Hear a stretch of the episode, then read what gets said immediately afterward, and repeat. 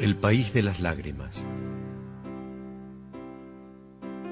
Hubiera deseado comenzar esta historia a la manera de los cuentos de hadas.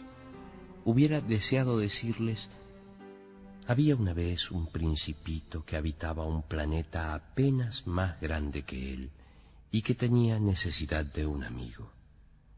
Y yo fui su amigo.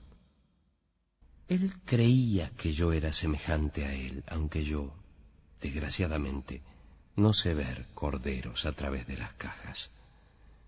Pero no, no podría contar esta historia como un cuento de hadas, porque no quiero que ustedes la escuchen a la ligera, como de paso.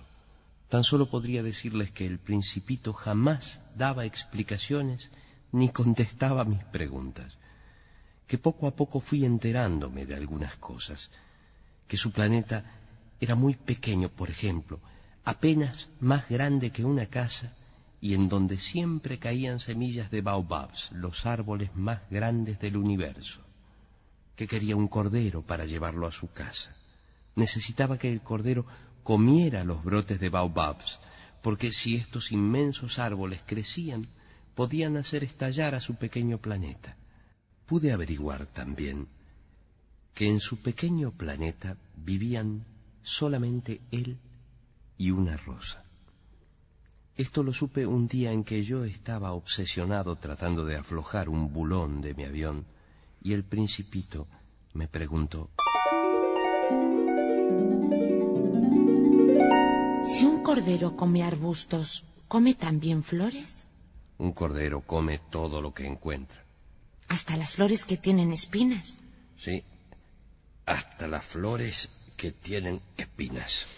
Entonces las espinas, ¿para qué sirven? Estaba tan preocupado en desajustar el bulón de mi avión que no respondía a su pregunta. Las espinas, ¿para qué sirven?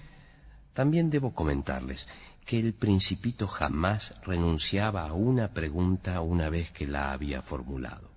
Yo, irritado con mi bulón, respondí cualquier cosa. Las espinas no sirven para nada son pura maldad de las flores. No te creo. Las flores son débiles, son ingenuas. Se defienden como pueden.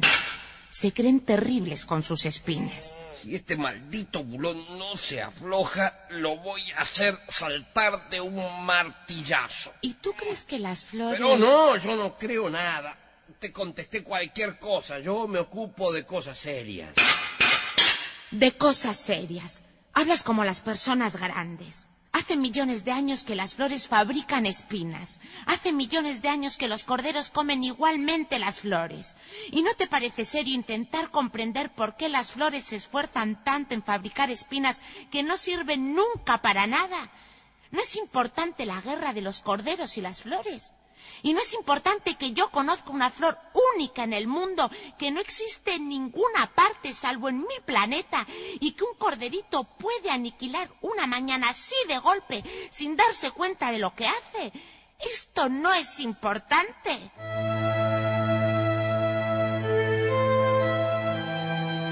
No pudo decir nada más. Estalló bruscamente en sollozos. Yo había dejado mis herramientas. No me importaban ni el martillo, ni el bulón, ni mi avión. En una estrella, en un planeta, el mío, la Tierra, había un principito que necesitaba consuelo. Lo tomé entre mis brazos, lo acuné y le dije, la flor que amas no corre peligro. Dibujaré un bozal para tu cordero. Dibujaré una armadura para tu flor no, no más. No sabía qué decirle. Me sentía muy torpe. No sabía cómo llegar a él, dónde encontrarlo.